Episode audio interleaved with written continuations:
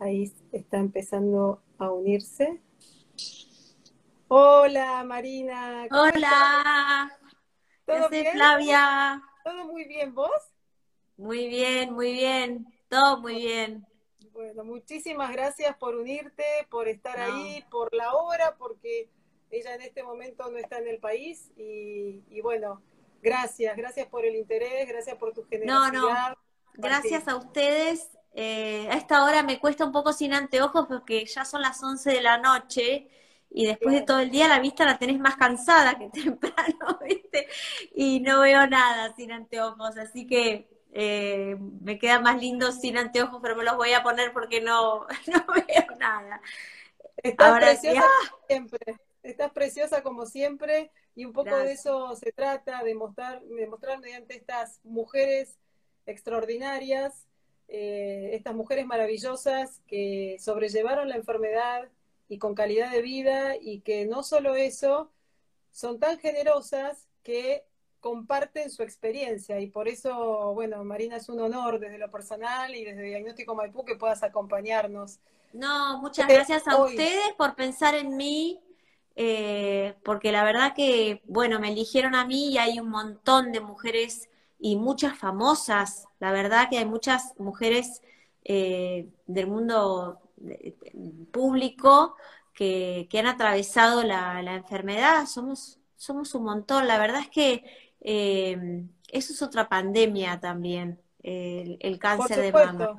Por supuesto, y muy, muy pertinente tu comentario, porque bueno, lo recordamos. Hoy yo, cuando todavía estabas por unirte, recordaba. Hoy es el Día Internacional de Concientización del Cáncer de Mama. Eh, y justamente recordemos que una de cada ocho mujeres a lo largo de su vida puede ser diagnosticada con cáncer de mama. Entonces, es hora que las mujeres, creo que la información es muy fuerte y es esto que vos haces también, la, información nos empodera pero a nuestro favor. Eh, nos tenemos que priorizar y tenemos que cuidar nuestra salud y a través de la prevención lo podemos hacer. Entonces, en base a tu historia y a lo generosa que sos, vamos a enfatizar estos conceptos para que más mujeres puedan sobrellevar la enfermedad con tan buena calidad de vida como vos, ¿sí? Sí, sí, hoy, bueno, hoy, hoy es un día, me causa gracia porque vos estás toda despechugada y yo estoy toda abrigadita, con lo único rosa, porque, mm, porque estoy acá en, en, España y en Madrid y me olvidé que me fui de una manera tan loca de Argentina que que me olvidé que venía octubre y que yo tenía mucho trabajo y que venía este mes rosa y que siempre estoy vestida de rosa y salí a buscar algo rosa. Y me compré este que me parecía simpático, es un suétercito que tiene un peluchito de mentira, pero, pero me parecía lindo para hoy. Eh, y, estaba viendo distintas campañas y cosas. Eh, una que me toqué, hice yo, que yo siempre hace muchos años que colaboro con Steel Oder, que he sido embajadora de Steel Oder. Eh, y, ahí me, impactó mucho la, campaña de este año, eh, en donde hay un montón de famosas eh, contando hasta 15, ¿no? Diciendo que una historia de Instagram dura 15 segundos y hoy en día en el mundo cada 15 segundos se diagnostica un nuevo caso, de cáncer de mama. Y me pareció tremendo, ¿no? Tan gráfico, tan potente eh, la, la, la, la, sensación de que si uno piensa en estas historias de Instagram, en esto que manejamos en 15 segundos, 15 segundos tenés cáncer de mama, 15 segundos tenés cáncer de mama, 15 segundos señora tiene cáncer de mama, 15 segundos, wow, me pareció impresionante, ¿no? Eh, vos decís una de cada ocho es lo que es lo que se maneja. Yo no sé si eso no habría que eh, actualizarlo, que tal vez es más. Eh, Depende en lo global de la sobrevida de la mujer. Si lo hablamos entre los 40 y los 50, lamentablemente son más.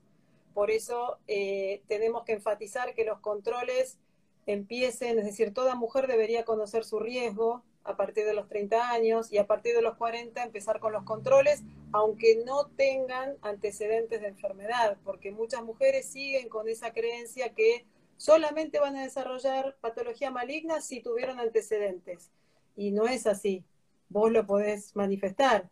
Entonces, enfaticemos eso que es tan importante de controlarse, de cuidarse, y, por eso tu historia es muy representativa para este día. Mira, acá están preguntando por qué tantos, qué será la alimentación. Yo creo que sí, eh, estamos muy mal alimentadas eh, las personas en general.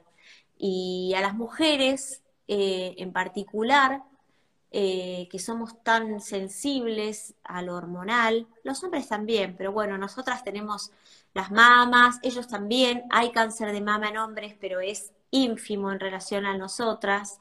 Eh, nosotras tenemos nuestros, nuestros ovarios, nuestro útero, todo nuestro aparato reproductor, nosotras tenemos esa maravillosa ventaja sobre los hombres de poder concebir vida en nuestros cuerpos, tener hijos en nuestro interior, dar a luz, es una maravilla, pero a su vez nuestro cuerpo tiene toda una revolución. Vos sos médica, yo estoy hablando de, todo lo que he leído, pero no soy médica, pero... no, está perfecto y es muy importante porque, a ver, los médicos eh, tenemos que apuntar a las protagonistas, que son las mujeres. Entonces, si los médicos desarrollamos investigaciones, si los médicos progresamos científicamente, se desarrollan nuevas tecnologías, pero si a las protagonistas, que somos las mujeres, porque yo soy mujer también, no nos llega, no nos sirve, realmente no tiene asidero nuestra labor. Bueno, entonces, yo hablo así con mi léxico ese, así que la gente me entiende. Eh, y la realidad es que nosotros tenemos las hormonas a veces muy locas. Nuestras hormonas eh, no son una cosa aislada de nosotras mismas. Exactamente. Eh, a nosotras nos gobiernan las hormonas, viste cómo somos. Eh, si están de una manera, nos ponemos de una manera, si están de otra manera, nos ponemos de otra manera. Eh, y si, digamos, consideramos que en el medio de, de todo ese combo emocional que hace que nuestras hormonas suban, bajen, mejoren y viceversa, ¿no? Porque como somos un todo, eh, tenemos que, considerar que cuando nosotros estamos alteradas, nuestro cuerpo se altera, nuestras hormonas se alteran, que son nuestro cuerpo, y eh, bueno, todas esas alteraciones, si vos hilás fino y, y preguntás a todas esas mujeres que atendés, ¿qué te pasó? Porque yo me tomo ese trabajo. Cuando a mí me cuentan y me escriben y me dicen, me descubrieron, eh, tengo cáncer, me enteré ayer que tengo un cáncer y yo voy y ¿qué, ¿de dónde venís? ¿Qué te estuvo pasando? Eh, bueno, si, en general, en la inmensa mayoría, eh, se viene de situaciones emocionales muy fuertes, pérdidas, mudanzas, divorcios, eh, mujeres que hacen mucho tratamiento para quedar embarazadas. Ayer, justo o antes de ayer, hablaba con una chica divina que me contaba su angustia porque estaba dando de mamar a un bebé de, un mes o algo así, poquito, y que le descubrieron un, cáncer de mama y le digo, pero contame, qué sé yo, bueno, estuvo años haciendo tratamiento, se ve que en la revolución de todo lo que pasa cuando parimos, la lactancia hormonas, cáncer. Entonces, no es que todas, ¿no es cierto? No todas van a funcionar igual, no todos los cuerpos funcionan igual, pero sí es cierto que hoy en día eh, comemos un montón de hormonas y no lo sabemos, lo sabe, yo creo que ya lo sabemos, pero las comemos igual, porque siempre todos creemos que nosotros no, a mí no me va a pasar. Y no me va a pasar, pero me pasó no me va a pasar, pero me pasa. Entonces, realmente eh, tenemos que cuidar un montón todas esas hormonas que tenemos que evitar comer, porque ya bastante quilombo tenemos con las nuestras, con las propias, como para traer hormonas que vienen del pollo, de la carne, de los huevos, de, las, de los fitoestrógenos que trae la soja, ¿no? Entonces, yo después de todo lo que leí, todo lo que los profesionales que a mí me asistieron, que me siguen asistiendo, que siguen colaborando conmigo, eh, cuando yo escribo libros o leo y consulto con los médicos que, que, me dan mucha confianza, tengo médicos en mi equipo y no hago nada sin realmente estar eh, segura de que esa información está científicamente comprobada. Entonces, todos esos lácteos que nos comemos en cantidad, porque yo me comía, se abría mi heladera y se caían los lácteos. El yogur para los huesos fuertes, el otro para ir al baño, el queso para tener, no sé, la tableta del que, o sea, todo lo que había que hacer, que a mí me vendieron todo con la publicidad hasta un momento de mi vida, todo lo que había que hacer para tener los huesos fuertes y la salud y qué sé yo, y resultó que todo eso son cosas que no están buenas para la salud. No solo porque eh, nos comemos un montón de cosas que están repletas de hormonas, eh, que estamos comiendo la, leche que sale de la teta de la vaca eh, y no es para nosotros, y menos para la gente grande. Puede ponerle que para los niños chiquitos, que tienen que crecer. Nosotros ya no tenemos que crecer y nos seguimos tomando todo ese factor de crecimiento símil que traen los lácteos, toda esa cosa que nos hace crecer y crecer y crecer y te hace crecer tejidos que ya, o sea, que no tienen que crecer, ¿no? Por eso, desde, Lo, desde lo médico yo voy a ir subrayando algunos, eh, algunas verdades que también son partes de los mitos o falsas creencias. Nosotros incluso el jueves dimos una charla de prevención de cómo es el riesgo la alimentación, es decir, tenemos que tomar en nuestras manos con gente seria, nutricionistas, endocrinólogos, o leer como eh, y, estudiar mucho como ha hecho Marina, eh, como yo siempre digo, y es lo que vos un poco decís, no podemos evitar el factor genético, no podemos evitar un accidente, pero sí podemos tomar en nuestras manos la salud que depende de nuestras manos. Entonces, en cuanto a lo que es el cáncer de mama, sabemos que vivimos en una era industrializada de la alimentación. Gracias a Dios, y también un poco hay que sacar bueno de las, de las cosas malas, como puede ser la pandemia, la gente volvió a cocinar mucho más, la gente volvió a tener huertas en la casa, la gente está un poco interiorizándose de, que el picoteo o el snack no es lo saludable. Y bueno, con esos pequeños gestos sí podemos disminuir el riesgo de cáncer de mama porque el sobrepeso, la obesidad, el sedentarismo o la alimentación, por así llamarlo, basura, después al que le interese Marina o si les puede informar o si quieren pueden ver la charla que dimos el jueves en lo que es la alimentación y, prevención para el cáncer de mama, puede ayudar a disminuir nuestro riesgo, porque las hormonas que ayudan al desarrollo del cáncer de mama son de base lipídica, grasa. Entonces, si tenemos más grasa, vamos a tener más de esas hormonas que gatillen o, ayuden al desarrollo de la enfermedad. La actividad física, el contacto con, con, el sol por la vitamina D, el ejercicio, por un montón de factores, no solamente el hecho de, el hecho de disminuir el peso sino también porque hay liberación de sustancias internas, las endorfinas, que todo eso también predispone al equilibrio interno y a poder luchar cuando la celularidad se dispara. Es decir, como decía Marina, la ansiedad o un factor emocional no lo podemos controlar, pero tomemos en nuestras manos lo que sí podemos prevenir para poder estar más equilibrados en que si aparece la rama o genética o el disparador hormonal no sea tanto. Y entonces, si no es tanto, tal vez la enfermedad no va a ser tan avanzada, tan agresiva y demás. Marina es un ejemplo de superación desde su diagnóstico, porque todo este bienestar la cargó de disciplina, de positivismo, y fue como un mecanismo de sanación. Pero ella también se entregó, y es algo que a veces a las mujeres nos cuesta, a depositar su confianza en médicos de primer nivel y sigue cumpliendo con todos los controles de prevención. Yo, la, doctora Nobrilla, que es su médica, eh, estaba invitada y si no podía unirse le iba a ver en diferido. Eh, ella tiene todo un equipo de médicos que realmente es muy disciplinada y se toma en serio los controles. Contanos un poco cómo fue el tema del examen físico en tu diagnóstico. Eh, ¿Cuándo lo descubrí? Claro.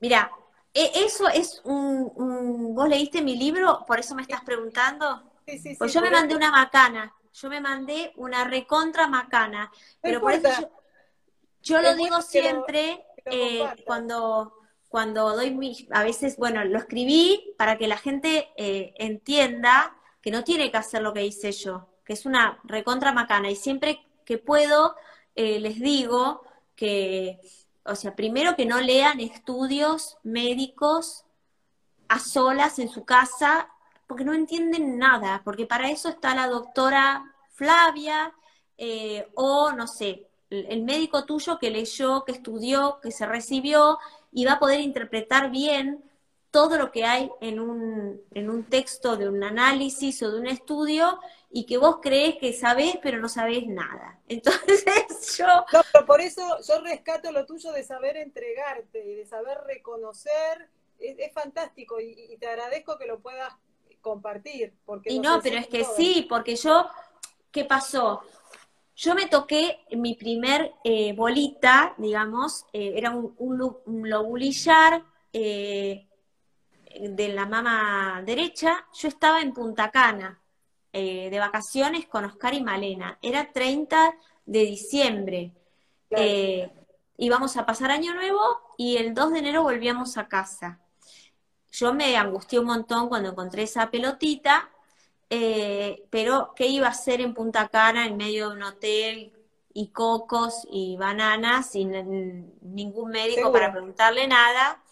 Me aguanté y dije, bueno, Marina, calma, no me gustó nada porque, porque y pensé, tengo un lío grande, porque porque venía de un año muy difícil, se había muerto una persona muy querida para mí, eh, o sea, venía de un año muy conflictivo emocionalmente. Entonces, no me sorprendió.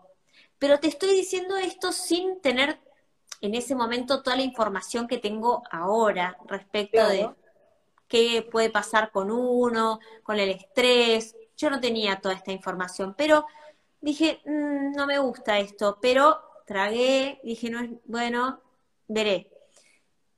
Me aguanté cuando llegué lo primero que yo hice, dejar las valijas y al día siguiente fui a un oncólogo conocido mío, eh, me dio una orden eh, y me dijo, hacete una ecografía, me daban turno para, era 3 de enero, me daban turno para el 15 de febrero, me dio un ataque, no conseguía en ningún lado que me hicieran un control, no sé qué pasaba, porque se suponía que no había nadie en Buenos Aires, pero eh, no encontraba turno.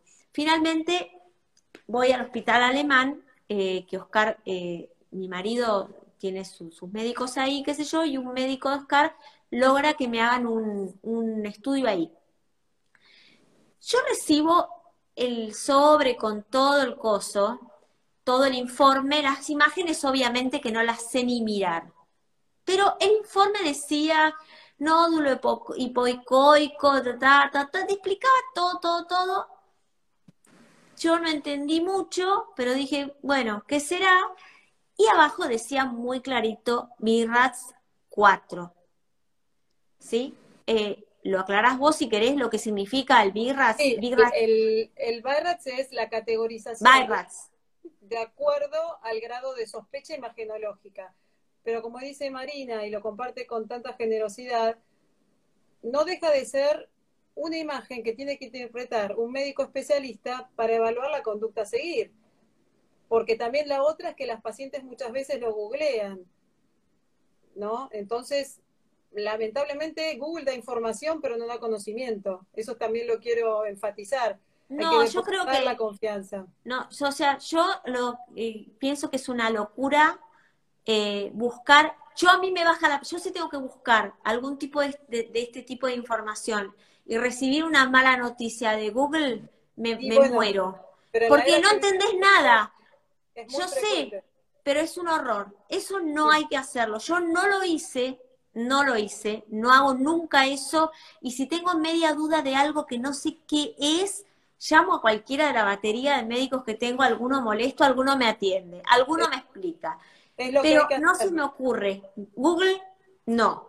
La cuestión es que yo no sabía de la existencia de esta sigla, que era un 4, ¿sí?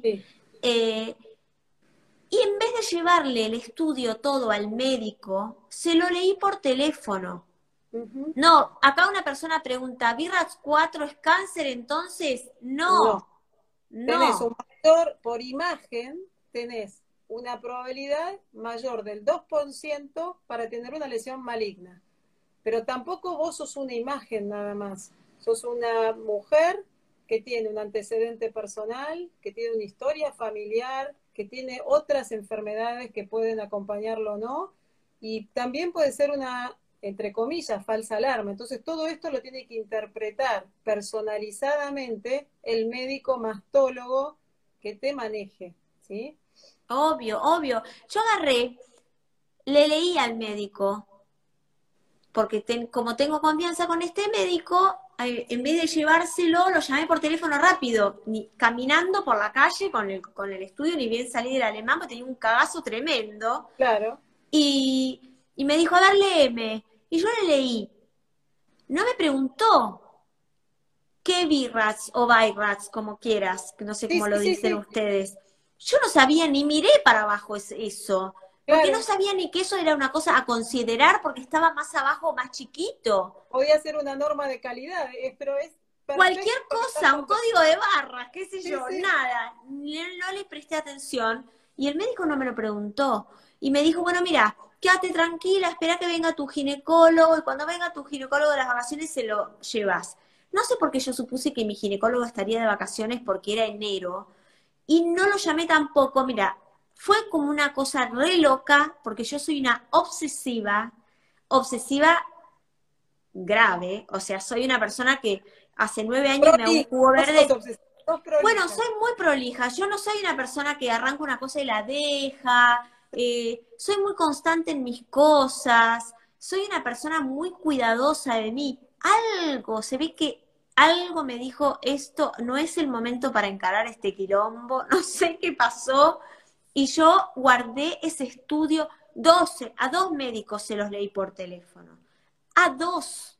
Ninguno de los dos me preguntó la sigla, y yo no sabía nada de eso, lo guardé en el cajón de la mesita de luz, pasó todo el verano, mi marido me propuso matrimonio, nos casamos, organicé el casamiento, yo tocaba la bolita y decía, esta no se va, de acá, qué raro. Yo como que, pensaba que en algún momento se me iba a ir. Yo siempre quiero aclarar esto, tuve mamás de esas eh, con displasia, de esas que cuando te venían se ponían todas duras y después cuando se te iba se te... Viste que hay mamás que son como que están vivas. Las mías, las mías estaban vivas. Ahora ya no, no, ya no, ya soy una señora que no, no, no, no están vivas, no son más así, por suerte, por suerte. Yo si a veces siento algún pinchacito, algo raro, digo, ¡ay, qué pasa! ¿Qué? ¿Están ahí, chicas?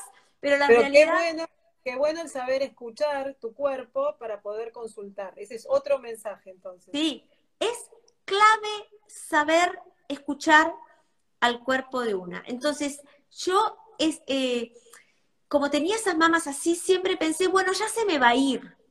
Me viene los médicos llamamos a eso mamas densas, es aquella que mamas densas.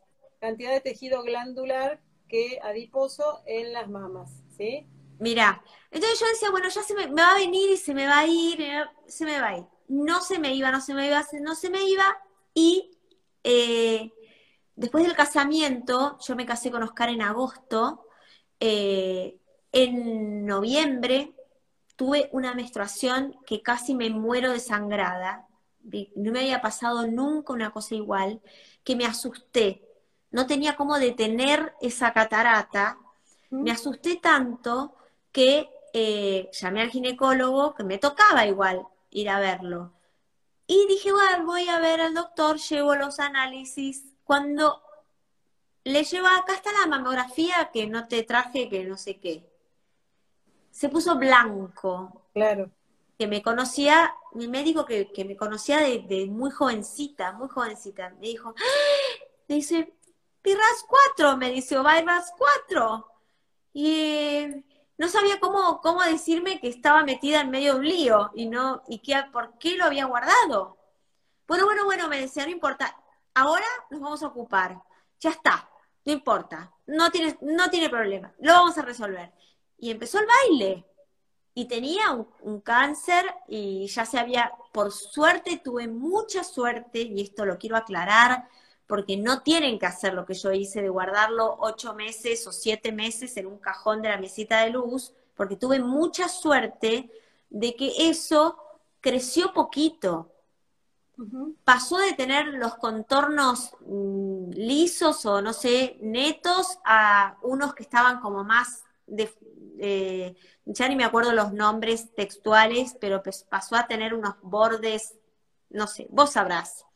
Nosotros hablamos de acuerdo a la terminología de esta de este lenguaje que es el BIRATS, de donde se categorizan las imágenes, de los márgenes no circunscriptos o circunscriptos. Y dentro de estos circunscriptos pueden ser microlobulados, irregulares y demás. Irregulares eran ya, esto ya era un desastre, pero no había sido una cosa que, que porque yo no sentía que yo lo tocaba todo, el tiempo y yo sentía que estaba siempre del mismo tamaño, no era una cosa que se había, si no yo hubiese salido corriendo. Lo que sí eh, bueno, pasó a ser un BIRATS 4C o algo así. Eh, me hice todo a toda velocidad, entré al quirófano con una, después salí, empezó el baile, entró al quirófano con la otra, bueno, ahí empezó todo, todo, toda la, cuestión, ¿no? Es cierto que eh, no hay que hacer eso que yo hice, no hay que, leer una misma lo que no entiende un pomo, estudios a los médicos. Y eh, bueno, y no hay que leérselos por teléfono, porque el error más grande no fue eh, guardarlo en la mesita de luz. Para mí el error más grande fue leer por teléfono a los médicos en vez de ir a los consultorios, en vez de ir y que lo mire y que lo ponga en el coso ese y que vea que eso fue lo que, lo que hice mal. Pero bueno, era lo que tenía que hacer porque me casé, porque qué sé yo, ya, fue. Y acá estoy destaco de nuevo y sobre todo eh, con tantos seguidores que vos tenés y que esto después lo van a volver a ver, tu generosidad y tu humildad, porque como yo siempre le digo a las pacientes, ay doctora, no me rete porque me demoré los controles. Yo nunca, es decir, ningún médico puede retarte porque la situación de un diagnóstico es un baldazo de agua fría, es una parada obligatoria y que cada uno la realidad lo puede encarar de diferentes formas. Vos no lo hiciste sabiendo, sino que, bueno, minimizaste por, tal vez por desconocimiento en ese momento, eh, lo que podrías tener que atravesar. Lo importante es, cuando uno tiene un diagnóstico, confiar en un médico especialista para que personalizadamente, insisto, porque estamos en la era de los controles personalizados, porque si no, mi amiga me dijo que ella no era nada, entonces no voy, se lo leí. Olvídate. Ni, consultar en Google, ni preguntarle a la amiga, ni a mí me causa gracia porque la gente es tan divina conmigo que me manda por foto de Instagram los resultados de las mamografías, de las ecografías, y yo les pongo las caritas felices. Yo no sé nada, o sea, yo no puedo interpretar un estudio porque la gente eh, quiere, por un lado, porque uno quiere resolverlo de manera cómoda. Yo me hago cargo de eso, Flavia. Para mí, en ese momento resultaba más cómodo por ahí hablarle al médico que ir al consultorio, que hacía calor, que yo estaba viviendo en, en Cardales, no sé, no. O sea, esas cosas no las puede saber ni una amiga, ni la tía, ni, ni yo, ni nadie. El que estudió para eso puede decir eh, lo que cada una tiene, porque cada teta será única, habrá un par de grupos de, clasificaciones, pero esto es algo muy de cada una y tiene que verte el médico. En eso... A mí, esto me, me, me encanta charlarlo porque, a ver, no es que nosotros nos equivocamos todos los días, siempre. Seguramente yo trabajo todo para entiendo. no. Infalible no hay nadie, por eso yo, no. la figura del médico que es del todopoderoso, eso implica una distancia con la paciente, el hecho de no hay que retar a nadie, no hay que condenar a nadie, cada cual hace lo que puede con la situación que tiene, pero sí es nuestra obligación informar a las pacientes de toda la batería de beneficios que puede tener si el diagnóstico precoz se hace como corresponde, porque tenés más del 90% de chance de curabilidad. Totalmente. Que los estudios que se realizan, que no es campañas y porque hay fines económicos atrás, sino porque realmente la mamografía es el único método que ha demostrado disminuir la mortalidad por cáncer de mama en más del 30%, que si tenés una mama densa como tu caso, hay que complementarlo con ecografía para aumentar la precisión diagnóstica. Y la idea es que, eh, bueno, vos sos una persona y hay que evaluarte en la forma global y hay que conversarlo con vos. Y vos también tenés que saber de esa información para tener una buena conversación con tu médico que te explique toda la batería de opciones que tenés. Porque, bueno, eh, hoy por hoy el diagnóstico y el tratamiento del cáncer de mama no es igual para todas las pacientes. No. No es lo mismo. No es lo mismo una paciente joven que una paciente añosa. No es lo mismo una lesión maligna que tenga categoría A que tenga categoría B, porque hoy se puede tipificar o ver de qué características es cada lesión y en base a eso mm. se hace un diagnóstico preciso, como si fuera un sastre, ¿sí? A medida. Entonces, es tan importante todo lo que contás, porque lejos de haber sido imprudente, vos que sos muy cuidadosa y muy prolija, no sabías lo que podía pasar. Y, no. y bueno, hiciste lo que considerabas. Eh, bueno, confié, yo confié en estos médicos eh, que, con los que hablé por teléfono, confié, pero, pero hoy tengo para decir que uno, qué sé yo, yo puedo hablar por teléfono hoy con mi oncóloga que ya tiene toda mi historia, que me reconoce y todo, y yo le puedo decir, Laura, mira, me salió eh, la ponele, por, por decirte algo, ¿no? Tengo la vitamina D así, ¿qué opinas? Y ella ya conoce de memoria mis análisis, entonces puede opinar por teléfono si tomo un poco más de suplemento o dejo. Pero si no voy al consultorio, es como... Eh, a mí me... Otra cosa que... Sí, Mis amigos o, conocidos me mandan por WhatsApp las imágenes de los estudios. Lamentablemente yo no puedo opinar y prefiero que me los traigan, verlas, examinarlas, porque tampoco uno puede quedarse en la imagen nada más, porque a veces que la imagen no salió y es más representativo clínicamente. O si la paciente te dice, yo me siento esto diferente, bueno, tal vez se puede hacer tomas adicionales para llegar a un diagnóstico, ¿sí? Es decir, las, las consultas por WhatsApp en esto no, no, la verdad es que no es bueno, las ecografías son operador dependiente, tienen que hacerlo eh, imagenólogos especializados en imágenes mamarias, porque si alguien está dedicado a neurología, obviamente no va a tener la expertise de los que hacemos imágenes mamarias y viceversa, ¿no? Eh, entonces, todo eso es importante. Es como hacerlo a conciencia con la gente que sabe y si quedan dudas, no está mal hacer otra interconsulta, porque tal vez yo sí, perdón, que por ahí esto no sé si te va a gustar que voy a decir, pero viste que yo soy re honesta. Por supuesto. Yo les digo siempre a toda la gente que me habla y me consulta y qué hago y qué no tengo que hacer y qué sé yo, yo siempre les digo dos consultas. Yo hice como cuatro porque no me quedaba tranquila con ninguna y fui acá y, mm, y fui acá hasta que dije, bueno, ok, sumo esta, más yo pude, entonces sumo esta información, más esta, más esta, a ver mesa redonda, ¿qué hacemos? Y, bueno, y si me quedaba con la primera opinión, iba a ser quimio, por ejemplo, ¿entendés? Y a mí no me cerraba que yo tenía que hacer quimio, porque me parecía que era demasiado, porque me habían salido los, los ganglios, estaban sanos, eh, porque era un tumor eh, de esos como luminal, ¿cómo se llama? Luminal A. Eh, ya, me olvidé, pero pasó tanto y, por suerte ya hace tanto que no tengo esos líos que me olvidé. Pero, digamos, yo decía, pero ¿y por qué me tengo que hacer quimio si mis ganglios están sanos? Y la verdad es que no tuve que hacer, porque después llegué a mi oncólogo, al, doctor Recondo, que es maravilloso, que lo quiero muchísimo. Excelente. Lo quiero muchísimo. ser humano. Un ser humano maravilloso Y me dijo, no, no, no, no, para esto no, quimio no.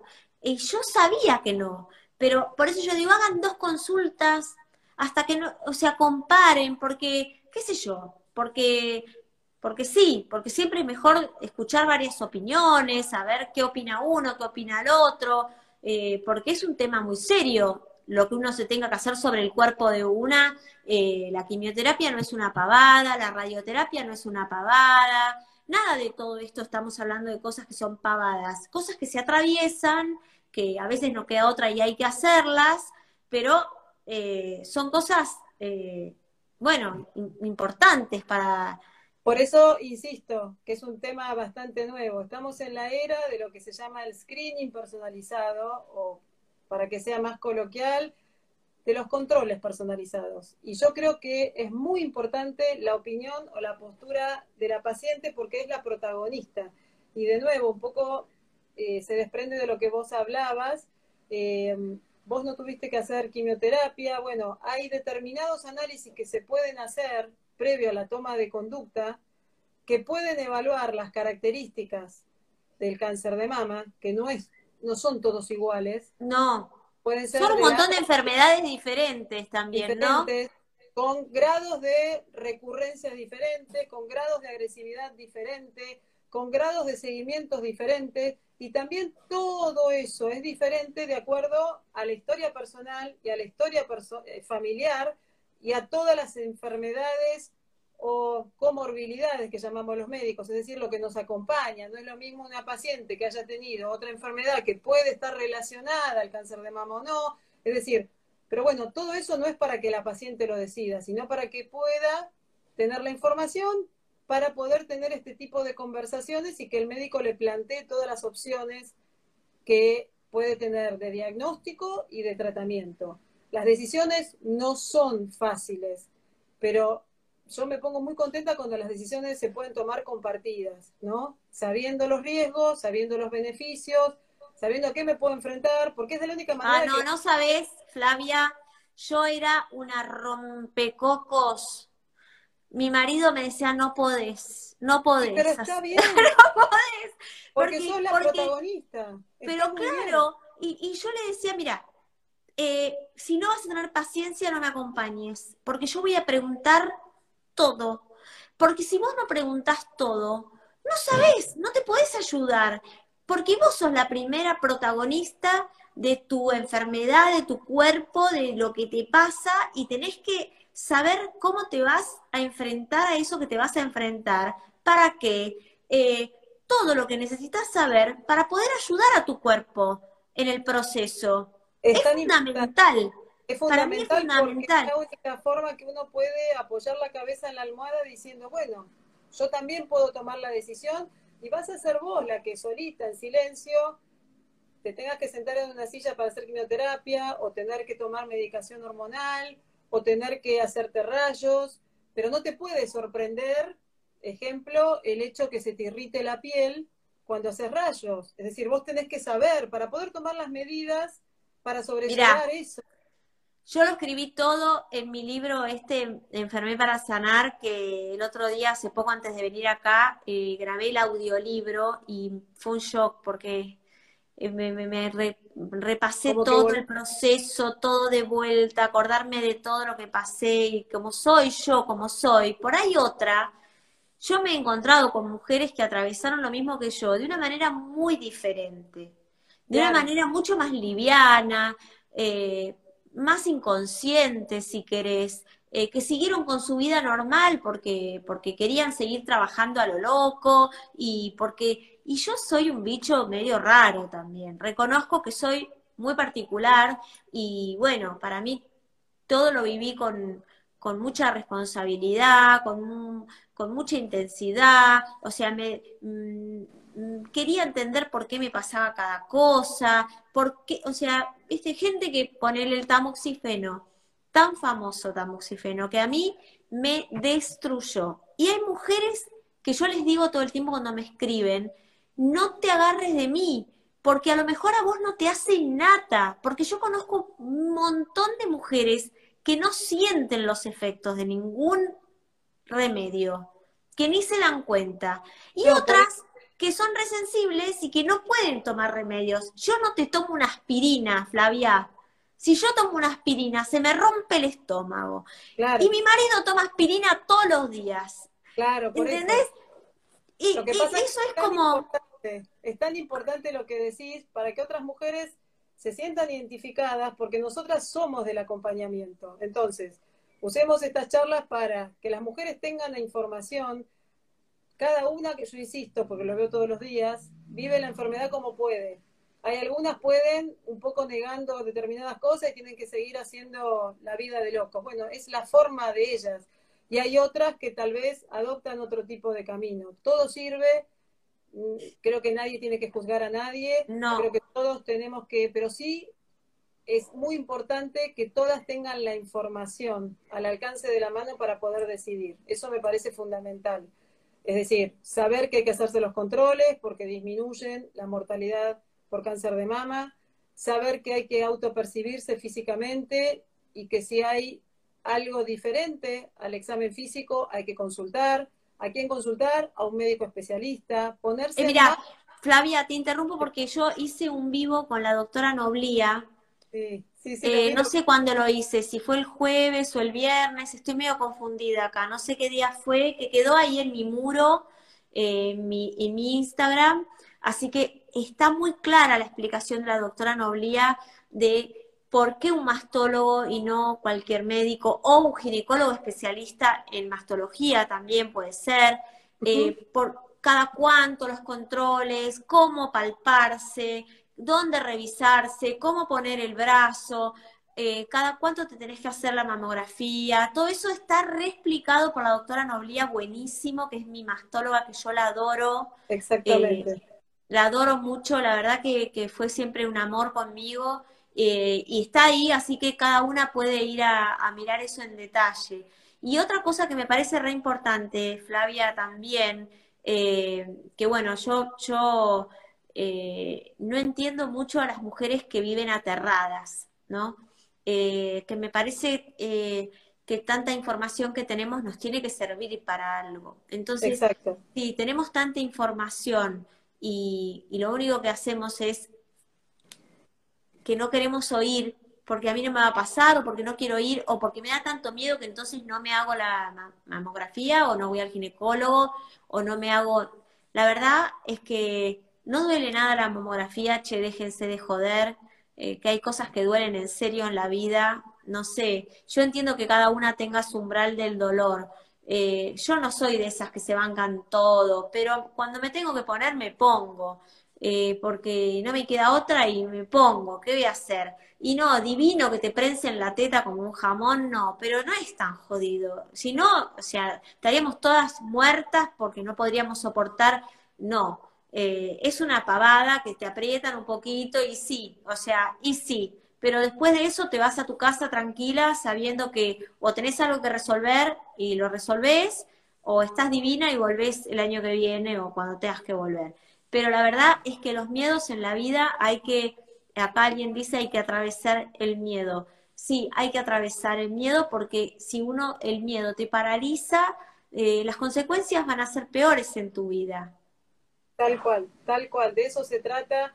Se trata de tomar en nuestras manos la prevención con todo lo que podemos realmente colaborar, como hablábamos al principio de esta charla tan linda, alimentación, actividad física, eh, no tomar alcohol, no tomar, eh, no fumar, eh, bueno, de todo esto. y algo fundamental, Flavia, porque no hablamos de eso y me parece que es algo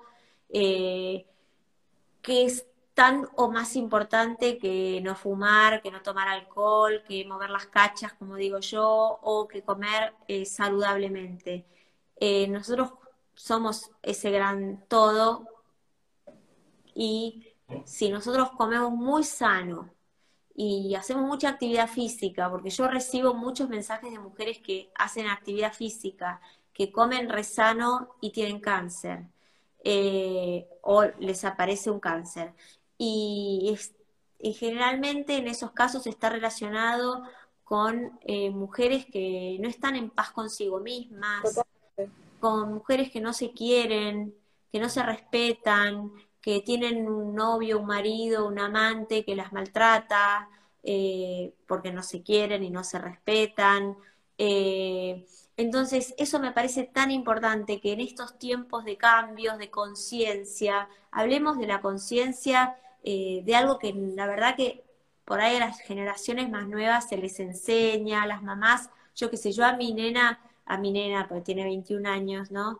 Eh, yo, le, yo le enseño, le digo todo el tiempo que, que se que se respete, que se adore, que no, que cómo va a permitir tal o cual cosa, qué sé yo, cosas que nosotras por ahí nuestras madres no nos enseñaron.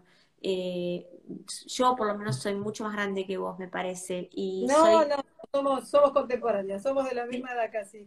Así. ¿Ah, sí, eh, como vos decís, la definición de salud de la OMS no habla solamente de la salud orgánica, habla de, de la salud como bienestar biopsicoemocional es decir, la parte biológica o orgánica, pero la parte de nuestro interior, es decir, ese tan difícil el equilibrio que debemos manejar porque es otra forma de prevenir enfermedades. Eh, nada, me llevo un montón de conceptos, Marina, te agradezco un montón y lo vamos a tener que cortar porque si no, no va a quedar guardado para todas las que por alguna ocupación no te pudieron seguir hoy. Eh, sos eh, realmente muy generosa, sos un ejemplo de, mujer prolija, dedicada y de poder transmitir toda esta experiencia, por eso yo valoro tanto tu, humildad y hasta creo que lo de siempre, de los errores uno es cuando más aprende o de los errores, o no errores, pero tal vez de las malas elecciones en su momento, siempre si lo sabemos convertir en acción eh, es mucho más beneficioso. Vos sos el típico ejemplo de sanación después del diagnóstico. Es muy prolija a la hora de los controles, eh, es muy prolija a la hora de confiar en sus médicos especialistas. Así que bueno, te invito si querés dar un cierre a esta hermosa charla y te agradezco. No, gracias a vos. Eh, yo lo que quiero decir algo muy importante que dijo la doctora Noblía el otro día. Eh, esta pandemia está haciendo desastres en las personas eh, en el sentido de que la gente tiene tanto miedo a la pandemia, al virus este, que no se va a hacer sus mamografías, que no se va a hacer sus, sus análisis de sangre, la cantidad de casos de cáncer que están en silencio, ahí agazapados, ¿no? Eh, la gente no, no se anima a hacerse ni a salir ni nada. Yo les digo que no tengan miedo de eso, yo les digo que se pongan la mascarilla, el barbijo, eh, que estoy acá y se le dice mascarilla y me, ya me, confundí, que les se pongan el barbijo, la mascarilla o como quieran llamarlo, el tapaboca y nariz, y que se laven bien las manos y que vayan a hacerse los controles. Porque esta pandemia va a terminar y va a dejar desastres en las personas no porque no solamente los controles de mama, sino eh, el abandono de, de, las personas dentro de sus casas, eh, el estrés que esto está generando, la incertidumbre, el miedo, todo eso es un combo letal. Así que cuidémonos muchísimo, cambiemos nuestra alimentación, pensemos lo mejor que podamos, meditemos, respiremos, confiemos que esto va a pasar, esto también pasará. ¿eh? Yo cuando estaba sumergida en el medio de todo ese tratamiento y el cáncer y la angustia y el miedo, eh, mira, voy a traer a mi mamá, que la extraño un montón, que se fue hace re poquito, y, voy a traer eh, a mi mamá porque cuando iba a los rayos, mi mamá me llamaba todos los días cuando yo volvía de, de, la, de los rayos a casa, ¿cómo te fue? Y yo ay, no sé, me siento mal, mm, tengo, me, qué sé yo, no me sentía bien con los rayos. Eh, después surgió que, que, yo decía lo mismo que mi papá, que se hizo la radioterapia y yo decía, tengo el sol adentro. Y mi mamá decía, papá decía, tengo el sol adentro.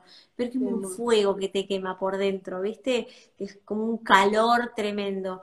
Y mi mamá me decía, yo decía, ay, eh, faltan, no sé, tres semanas. No, me decía mamá, no faltan tres semanas. Ya hiciste diez días. O sea, siempre ver el vaso positivo. medio lleno y no medio vacío, ¿no? Y pensar que pasa, se atraviesa y pasa. Hoy en día somos más las que nos curamos que las que no nos curamos. Así que este es mi, mi mensaje, es que mirá, yo me siento mejor que antes de tener el cáncer, tengo más energía, tengo más alegría, no por ahí no estos días, porque estoy medio de duelo, pero tengo más vitalidad, más energía y mi, mi vida cambió para mucho mejor. Si me preguntas hoy si volvería a pasar por el cáncer para estar como estoy, sí, te digo que sí. No es lo que más me gustó en la vida, pero me transformó. Así que si hay alguna de acá que está atravesando el proceso, les deseo de todo corazón que se puedan transformar. Gracias Marina, gracias por inculcar prevención en este día tan especial y gracias por contar tu historia con tanta generosidad. Un beso enorme y un gran cariño. Gracias Flavia, gracias a todas. cerca. Gracias. Chao, chao, chao, chao, chao.